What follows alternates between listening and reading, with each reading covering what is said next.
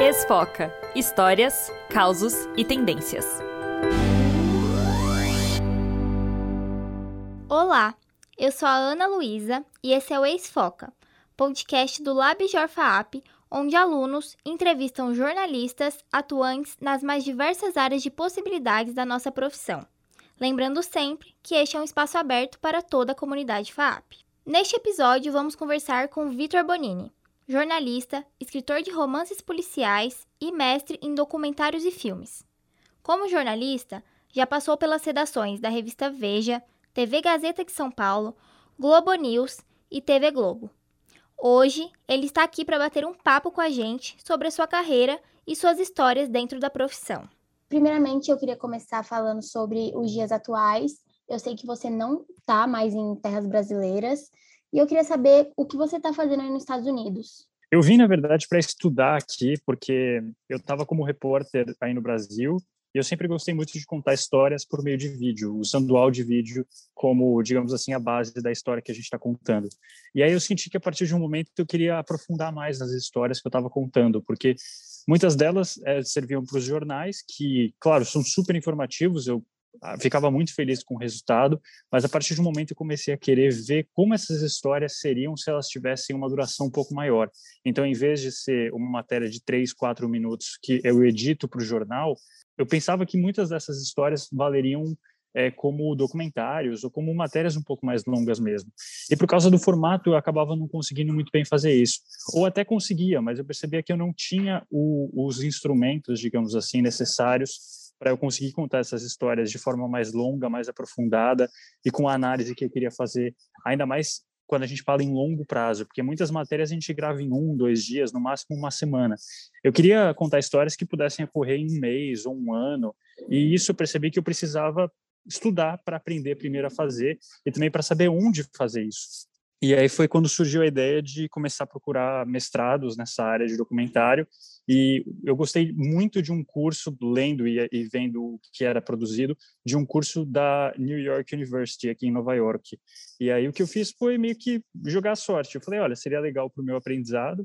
É, eu fiz todo o processo de inscrição, que é muito longo, e fiz uma, uma inscrição também para uma bolsa, me candidatei para uma bolsa que acabei ganhando. Então o que aconteceu é que de repente, do dia para a noite, falaram: você foi aprovado. É, eu tinha uma, um dinheiro ali que, claro, eu precisaria pagar uma parte na mensalidade, mas a maior parte já estava coberta por essa bolsa. Então, foi assim, meio que um, um impossível dizer não. E aí, com isso, eu vim para cá, isso no meio de 2019, e estudei aí um ano e meio nesse mestrado, que era em tempo integral tal, e foi bem interessante, porque aí eu realmente me aprofundei e no que é fazer documentário, no que é fazer matérias mais, mais longas para TV, que são coisas diferentes. Então, eu senti que dentro da área de imagem, de contar histórias por meio de imagens e som, eu me aprofundei muito no que a gente chamaria aí de formato mais longo. É, e foi muito interessante para eu conseguir também ver que de repente não é só, eu não, não, queria só ficar dentro do jornal, do jornalismo, mas também, mas também ir para filmes, que eu acho que é uma das maiores preparações que é, o curso fez para mim. É, e é o que eu estou me aventurando agora. E para documentários mesmo, aqueles que a gente vê em tela de cinema e tal, e experimentando, porque eu acho que, no fim das contas, a gente ser jornalista meio que a gente ficar inquieto o tempo todo, e por isso eu estou indo para essa área para experimentar. Antes de você estudar nos Estados Unidos, você estava trabalhando na Globo. Isso, isso mesmo. É, eu vi, até eu vi um vídeo seu de despedida, né, do como repórter. É, tipo, foi engraçado esses vídeos que viralizaram. Eu fiquei tipo, ai, gente. Como tá sendo para você conciliar essa vida de estudante, escritor? Olha, foi. Eu acho até que tem. Foi engraçado, assim. Eu mudei para cá em 2019 e principalmente no final de 2019, início de 2020, durante o ano todo de 2020, é, eu, eu fui meio que três Victors ao mesmo tempo. Um era o estudante, que era o que eu estava mais dando valor e mais enfim, passando meu tempo, porque, claro, eu estava fazendo um mestrado, uma oportunidade muito única, e por isso estava me dedicando 100% a ele, e, e o mestrado realmente usou, assim, 90% do meu tempo. E os outros 10 restantes eu usava ou para ser para fazer jornalismo, para fazer frilas para o Brasil, ou então para escrever livros, que é outra coisa que eu amo de paixão desde que eu sou moleque, assim. Então, a ideia acho que era meio que assim, colocar o mestrado e terminar o mestrado como prioridade e depois disso pensar em como eu poderia continuar exercendo jornalismo do jeito que eu fazia no Brasil e também é, pensando nos próximos livros. Mas essas duas últimas coisas, eu acho que chegou um momento que é, o jornalismo também ganha muita importância, né? Mas porque os freelas com, com, começaram a me sustentar aqui, né? Com a grana que eu ganhava. É, mas os livros eu, eu senti que ficaram para o último momento, assim, porque foi foram eles que o, o, livro no final das contas era o que mais me demorava para me trazer uma contrapartida tipo eu demorar, demoraria muito para publicar para ganhar dinheiro com isso. E naquele momento de 2019 2020 ainda mais que o dólar jeito que está eu estava fazendo tudo ali para pensar claro na grana primeiro. Então acho que foi muito de colocar prioridades e tentar ver o que rolava é, mas foi interessante porque com isso abriu acho que algumas portas foram se abrindo para mim e, e, uma delas foi de ser correspondente daqui, que era algo que eu pensava no Brasil, claro, acho que todo mundo que entra nessa área começa a pensar como, como é legal você cobrir política e, e sociedade de um país que não é o Brasil, morando fora. Estando aqui foi muito interessante eu fazer isso, eu atuar como correspondente e, enfim, abraçar muita coisa que eu nem sabia e que eu fui aprendendo conforme fui fazendo. E você ainda atua como correspondente?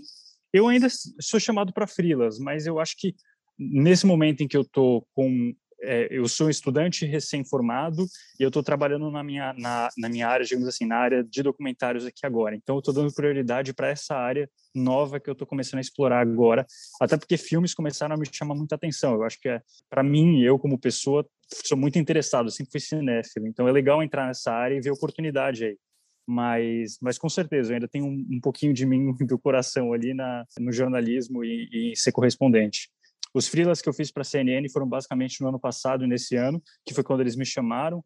E eu acho que o momento mais marcante para mim foi no, em janeiro do ano passado, quando teve a, a posse do presidente Biden. E aí foi bem interessante, porque eu fui para Washington, fiquei é, três semanas lá, fiz toda, acho que uma, quase que uma experiência realmente de como é estar na capital dos Estados Unidos, e ainda mais nesse momento tão importante. É, e quando o Biden ganhou também, em novembro de 2000 e aliás, foi janeiro de 2021 a posse, né?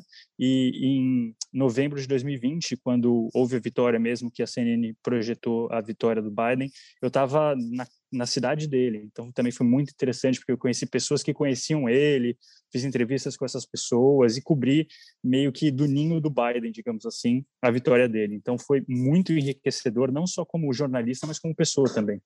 Nossa, eu imagino, deve ter sido uma experiência incrível. Foi, foi muito legal. Eu acho que é aquele tipo de experiência que você tem uma vez na vida só. Quer dizer, não só uma vez na vida, porque com certeza quem segue como correspondente tem várias posses de presidentes, porque é isso, inclusive, que faz o noticiário, né? De quatro em quatro anos a gente está lá para cobrir isso. Mas eu acho que no meu caso, é, eu fiquei muito feliz por ter vindo para cá para fazer um mestrado e ter assim tido o privilégio de conseguir uma vaga muito legal em um momento tão interessante, ainda mais nessa troca de poderes, que eu acho que deve ter sido a mais conflituosa talvez em muitos e muitos anos nos Estados Unidos. Então, ver isso de perto, cobrir isso de perto e ver a história sendo escrita, assim, para mim foi uma das melhores experiências da minha vida. Nesse bloco a gente conversou um pouco sobre você atualmente e sua carreira, mas eu queria voltar um pouco no passado para entender sua trajetória. Você pode contar como foi o início da sua carreira? Olha, foi é, engraçado. Eu escolhi, eu escolhi que eu queria fazer jornalismo meio que por eliminação, porque desde o ensino médio eu gostava muito de escrever, eu gostava de me comunicar e contar histórias. E aí, tanto que antes mesmo de entrar na faculdade eu já escrevia livros e, e sabia que em algum momento eu queria publicá-los. Mas, assim, eu não tinha o jornalismo como primeira escolha. Eu falava, bom, eu sei que eu vou querer escrever, mas eu estou escrevendo livro, o que, que eu vou seguir de profissão? Ainda mais no Brasil é muito difícil a gente falar de profissão ser escritor, porque não é uma profissão que dá dinheiro. O Brasil é um país de poucos leitores ainda. Então, para mim, não era, uma, não era uma opção. Eu teria que escolher alguma coisa a mais.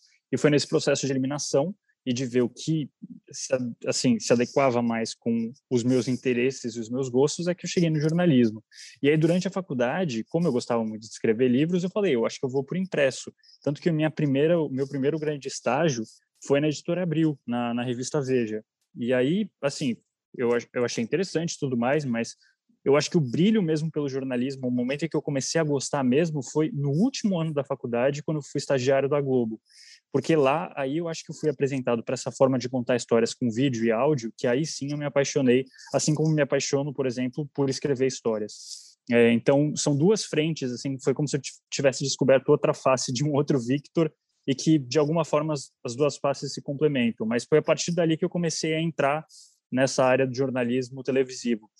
E aí de lá eu fui estagiário, saí, virei editor da Globo News. Da, da Globo News, aí eu consegui meu primeiro emprego como repórter na TV Gazeta, é, onde fica a Casper Libero, que foi a, a, faculdade onde eu me formei, e fiquei 11 meses na Gazeta até e mandando né, as coisas que eu tinha para a Globo, até porque eu tinha essa porta aberta por ter sido estagiário, até que 11 meses depois a Globo me chamou de volta para ser repórter do jornalismo local de São Paulo. E aí foi bem interessante, porque eu acho que eu, de novo, caí de cabeça, fui assim, é, mergulhei de cabeça, né? Porque acho que o, o, melhor jeito de dizer é mergulhar mesmo não cair, porque no que eu caí eu já comecei a nadar ali para saber onde é que eu ia me achar, tal. E jornalismo é muito disso. Eu acho que o que faz o jornalista é o jogo de cintura. E foi legal meio que chegar de repente assim numa emissora desse tamanho e ir aprendendo aos poucos. É, e, e assim foi uma diversão também. Eu fiquei três anos e meio na Globo de São Paulo até tomar essa decisão de vir para Nova York estudar documentário. E foram três anos e meio, assim, excelentes, e que eu realmente acho que só aprendi mais como eu realmente gosto de contar histórias dessa forma. É, então, de certa forma, eu sou completamente privilegiado por ter esse tipo de caminho aberto para mim. Eu sei que muita gente adoraria ter esse caminho, então eu acho que acima de tudo que o que cabe para mim assim é, é a felicidade de saber que eu tive o privilégio de aprender com as pessoas que eu encontrei ao longo dessa carreira, que ainda é curta, né? E você falou que você sempre escreve, é, escreveu e gostava de escrever antes mesmo de entrar na, na faculdade. E eu queria que você contasse um pouco como que é o processo de criação dos seus livros. Olha, é, muda muito, assim, mas eu acho que eu, eu, eu era o tipo de criança que assistia Scooby-Doo direto, assim, no, no Cartoon Network, sabe? Então eu sempre gostava de histórias que tinham um mistério envolvendo a trama principal. E aí, daí para pular para Agatha Christie foi assim, sabe? Um, um, ano de diferença que eu já comecei a ler e, e Agatha Christie para mim virou Sherlock Holmes e, e todos esses grandes escritores de romance policial do passado viraram assim quase que uma bíblia para mim, porque eu lia um livro atrás do outro, ficava na minha cabeceira, eu re retornava a eles porque eu achava genial, eu achava muito interessante como esses livros eles conseguem fazer com que o leitor praticamente participe da história, porque querendo ou não é um mistério que está jogado ali para você leitor também descobrir junto com o detetive ou com quem quer que esteja protagonizando a história. Com isso eu acho que eu comecei a ler tantos livros assim que eu comecei a pensar das minhas próprias histórias. Tipo, ah, essa história, tipo, essa história que eu acabei de ler é interessante, mas eu daria outro final. Ou então, nossa, por que não seguir por esse esse lado e não por aquele? Então, eu acho que foi meio que um, um processo meio natural da minha cabeça, pensando em histórias que eram parecidas ou então derivações daquilo que eu estava lendo. E isso quando eu era adolescente, estava acho que no início do ensino médio e comecei a brincar de escrever algumas coisas, até terminei alguns livros, mas eu percebia como eles eram, primeiro, muito parecidos com os livros que eu lia, ou seja, eram completamente uma inspiração e não necessariamente uma criação minha que vinha do Victor, e sim, enfim, uma, um espelho daquilo que eu estava lendo.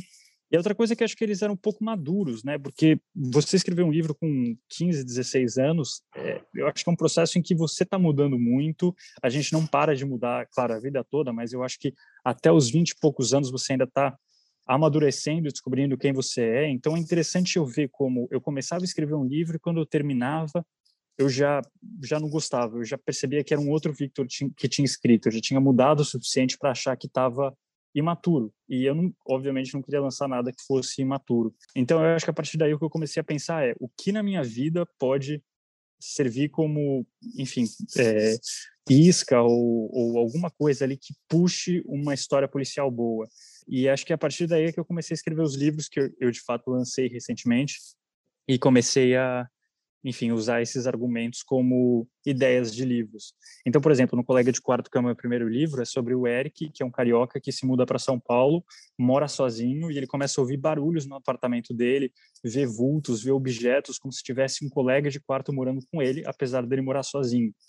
É, não à toa, eu nessa época tinha acabado de mudar do interior de São Paulo para São Paulo, eu morava na Avenida Paulista, num apartamento sozinho, que era super antigo, e aqueles apartamentos que, assim, ficavam na esquina da Brigadeiro Luiz Antônio. Então, o que eu mais ouvia ali era barulho, sabe, que vinha da rua, mas que às vezes eu acordava no meio da noite e falava, gente, isso foi aqui dentro, sabe? Então, é, completamente inspirado no que eu mais ou menos vivia. Então, eu acho que a minha maior inspiração acaba sendo mesmo aquilo que eu passo ou aquilo que eu reporto, porque a partir do momento também que eu virei jornalista, eu comecei a ter acesso a muitas histórias de muita gente. Muitas dessas histórias acabaram me inspirando a escrever é, coisas dos meus livros seguintes.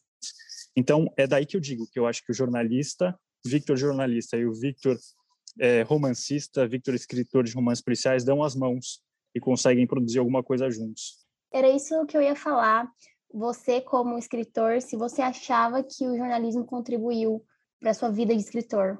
Com certeza, justamente por isso, porque um dos maiores clichês do jornalismo que a gente ouve e que é verdade é que a gente é o historiador do presente. Então a gente pega aquilo que está rolando agora e transforma em, digamos assim, literatura. Tudo bem, tem o seu próprio seu próprio gênero, que é a, a escrita jornalística, que é a gente ser super objetivo e tudo mais, mas não deixa de ser uma literatura que a gente deixa para a história, para o passado, e que está sendo escrito agora sobre o agora. Então, e, e, aí é como se as pessoas e os, e os fatos que eu estou narrando fossem os meus protagonistas e as minhas histórias, os meus, as minhas tramas. Então, é, é muito interessante perceber como, se, dependendo do jeito que você olha, aquilo pode ser uma história de jornal, ou se você adaptar da forma, enfim, flertar ali com a narrativa, você consegue escrever um livro. Então, é interessante até que o meu terceiro livro, Quando Elas Aparecer, é, ele é, eles passam em Guarulhos. Eu tinha acabado de mudar para Guarulhos nessa época, porque eu, eu morei lá por três, quatro meses para fazer o Globo Cidade, que tinha sido uma iniciativa de é, colocar algum repórter naquela região para cobrir melhor a cidade. Então, eu morei em Guarulhos por, por quatro meses, tirei muita coisa da cidade, vi muitas coisas, desde casos policiais até casos sobre a arquitetura da cidade, sobre os parques, sobre costumes. E é engraçado como foi meio que uma esponja. Tudo isso que eu acabei reportando sobre e que virou matéria de jornal para mim, depois eu usei muito para fazer o Quando Elas Aparecerem, que foi o meu terceiro livro, que inclusive é feito com um formato de livro-reportagem. É como se você estivesse lendo um livro de uma história que realmente aconteceu. Então, é, acho que esse é o meu livro que você mais bate o olho e fala: nossa, esse cara com certeza é jornalista pelas histórias, porque é, eu acho que a partir de momentos também eu deixei de, de esconder, digamos assim, eu abracei essa, essa coisa documental mesmo e falei, já que é para ser mesmo, já que eu estou usando isso tudo como inspiração, por que não fazer com que seja o mais real possível. Então, com certeza, eu acho que uma coisa ajuda muito a outra. E é isso, acho que teve até um professor uma vez que virou para mim e falou: "Eu eu acho que os seus os seus romances policiais, eu acho que eles são romances policiais documentais". Eu perguntei o que ele queria dizer com isso. Ele falou documental no sentido de que você realmente documenta aquilo que está acontecendo no momento e aquilo pelo qual você passou. É quase que uma experiência muito pessoal que eu transmito por meio das páginas, é, por meio de uma história que é fictícia e tudo mais, mas que tem muito um pé na realidade. Nossa, que legal! Eu não sabia que era meio que inspirado assim nas suas experiências, em algumas. É. Bom, você falou até do, do caso do Biden, que foi uma experiência muito legal para sua carreira. Eu queria saber se você poderia compartilhar alguma outra história com a gente, alguma história emocionante, engraçada, de experiência no, no jornalismo qualquer história? Você tem alguma alguma alguma história que seja marcante para você? Nossa, eu tive tantas histórias marcantes. É engraçado como a gente faz uma matéria por dia, né? Basicamente uhum. no jornalismo. Se você for contar tipo dias, é, vai uns 300 e vai uns 300 dias por ano que a gente deve trabalhar, talvez até um pouco mais. Então são tipo mais de 300 histórias por ano que a gente acaba contando. Teve até uma época da minha vida que eu falei, eu acho que eu vou começar a escrever num diário, que eu fiz cada dia porque assim eu ia lembrar. Mas é tão engraçado como a gente vai não sei, eu acho que as histórias marcam a gente, mas são tantas que na hora que me perguntam qual é a sua que mais marcou, eu não lembro. Deixa eu pensar alguma aqui. Não, se você não eu acha, não tem problema. tem alguma, você tem alguma, sei lá, você quer que seja engraçado, você quer que seja emocionante? Não, você que pode escolher. Gente, eu sou horrível para isso, para lembrar de matérias. Olha, eu acho que teve essa do Biden que foi legal porque foi bem marcante. É, eu acho que grandes acontecimentos são sempre bem interessantes assim de cobrir, é, porque você está vivendo o momento e aí é aquele momento em que você realmente se sente o mais útil possível do ponto de vista de papel social, porque as pessoas estão ligando a TV para assistir o que está rolando. Então, deixa eu pensar em grandes coberturas. Eu acho que todo dia é engraçado isso, porque todo dia todo dia que você para para pensar alguma coisa diferente acontece. Esse para mim esse é o bom da rua também. É você não tem monotonia de jeito nenhum.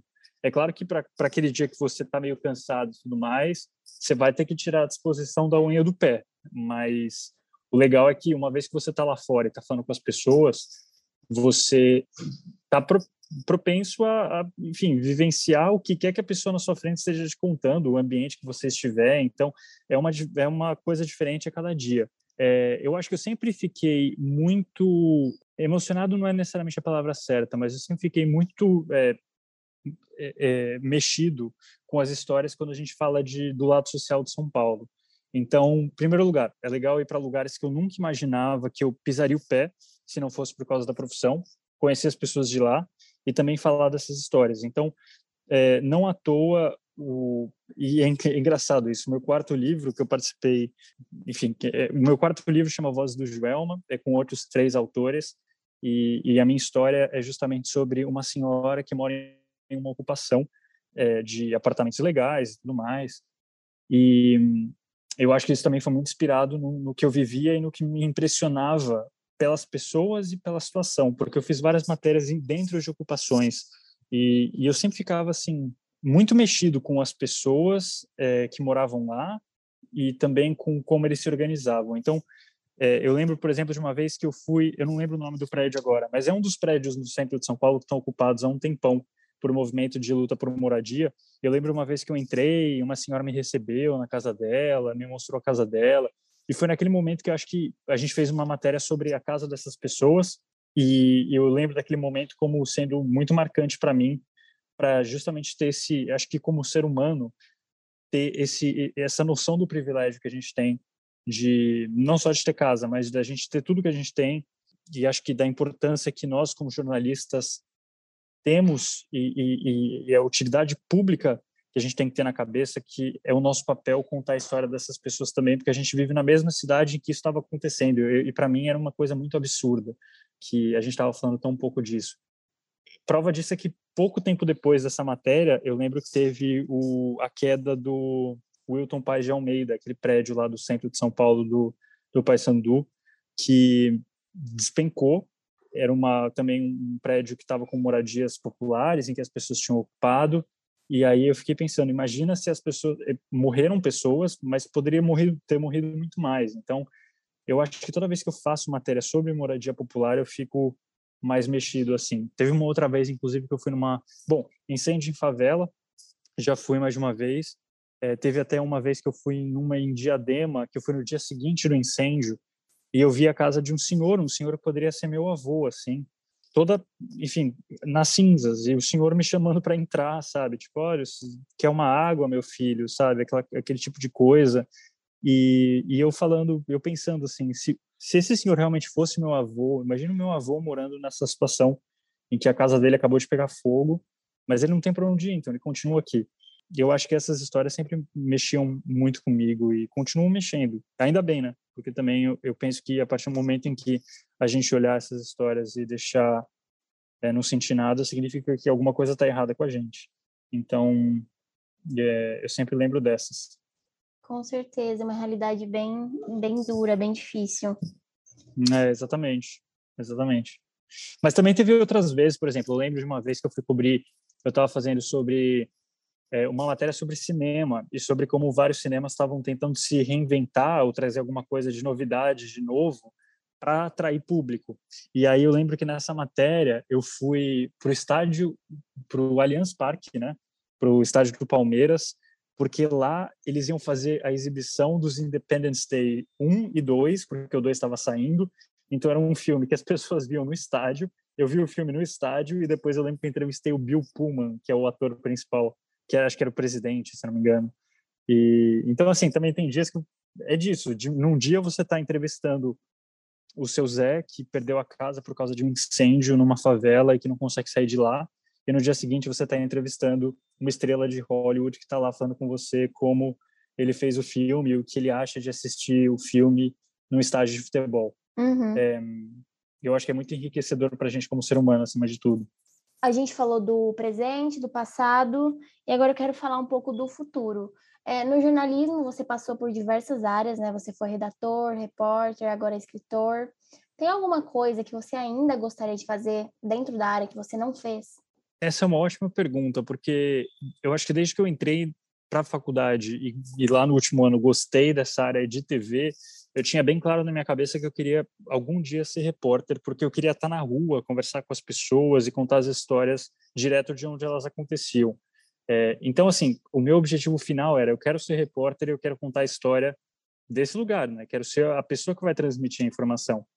E aí, uma vez que eu cheguei nisso e comecei a pensar em, em documentário e tudo mais, eu fui para essa outra área. Posso muito bem voltar em algum momento, mas eu acho que não necessariamente eu quero ir para. Estou pensando em outro cargo. Eu acho que é normal da gente uma vez que a gente está contando a história direto, pelo menos para mim, direto da fonte, eu acho que é tão é tão prazeroso isso que eu não consigo pensar em outra é, outro cargo que eu gostaria de visitar nesse momento. Eu sei que é normal também as pessoas de repente né, evoluírem de repórter para ir para estúdio e tudo mais, seria bem legal também. Mas eu acho que eu ainda eu ainda estou longe da minha cota de histórias para contar, digamos assim, antes de ir para estúdio. Então, quem sabe um dia, mas é, o, que, o que eu acho que eu mais gosto de fazer é descobrir essas histórias e realmente contá-las direto da fonte, falando com as pessoas. E para finalizar, eu queria saber qual que é o próximo passo da sua carreira. Se você tem algum projeto em andamento que você possa contar para gente. Essa é a primeira vez, eu acho, desde que eu comecei a faculdade lá em 2011, que eu consigo ver a minha vida sem necessariamente ter um, uma rota já trilhada. É o primeiro momento que eu não tenho ideia do que vai rolar pela frente, porque eu vim aqui para Nova York em 2019, certo de que eu ia fazer um ano e meio de mestrado, voltar para o Brasil e continuar no meu emprego anterior. O que rolou é que teve uma pandemia no meio disso tudo, eu não conseguia nem voltar mais para o Brasil. E eu tive a oportunidade aqui de fazer um estágio e entrar na área que eu comecei a estudar sobre, que era de documentários, de filmes mesmo. E uma vez que eu fiz o estágio nisso, eu achei super legal, porque eu comecei a participar da produção dos filmes que a gente vê na TV, nos cinemas e tal. E eu acho que isso me encantou de uma forma que eu decidi que eu não queria parar ali.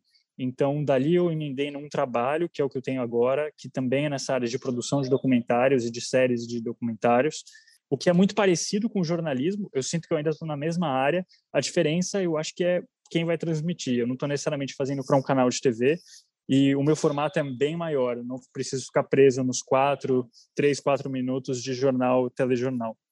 Então, assim, significa que eu vou ficar nessa área para sempre? Não. Significa que eu nunca mais vou voltar para o jornalismo? Também não. Pelo contrário, eu acho que é, as minhas portas estão super abertas. Eu, pelo menos, me considero muito apto para, no dia de amanhã, voltar para a redação, que é uma coisa que eu sempre gostei. Então, eu acho que eu estou pegando esse ano que foi tão incerto, esses dois, três anos foram tão incertos por causa da pandemia e que não deu para planejar nada, para justamente meio que abrir assim o meu leque e falar, vamos lá, o que, que dá para experimentar agora? É, porque talvez a partir de amanhã eu já tenha mais certezas na vida e aí eu não vou conseguir fazer isso que eu estou fazendo agora. Então, você pergunta qual é o futuro, eu também não sei. Bom, meio assim que é bom. Vitor, nosso tempo está acabando e eu queria te agradecer por ter topado esse bate-papo e também Opa. te desejar boa sorte na, na sua carreira. Muito obrigado, que isso. Se tiver qualquer dúvida, fala comigo. É, eu estou aí super disponível. E obrigado, boa sorte aí no projeto. Foi um prazer falar com você.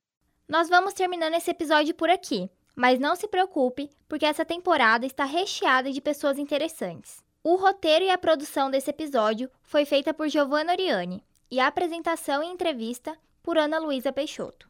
A coordenação foi do professor Álvaro Bufará e a edição do técnico Ronaldo Cabral. Obrigada! Você ouviu Esfoca Histórias, Causos e Tendências.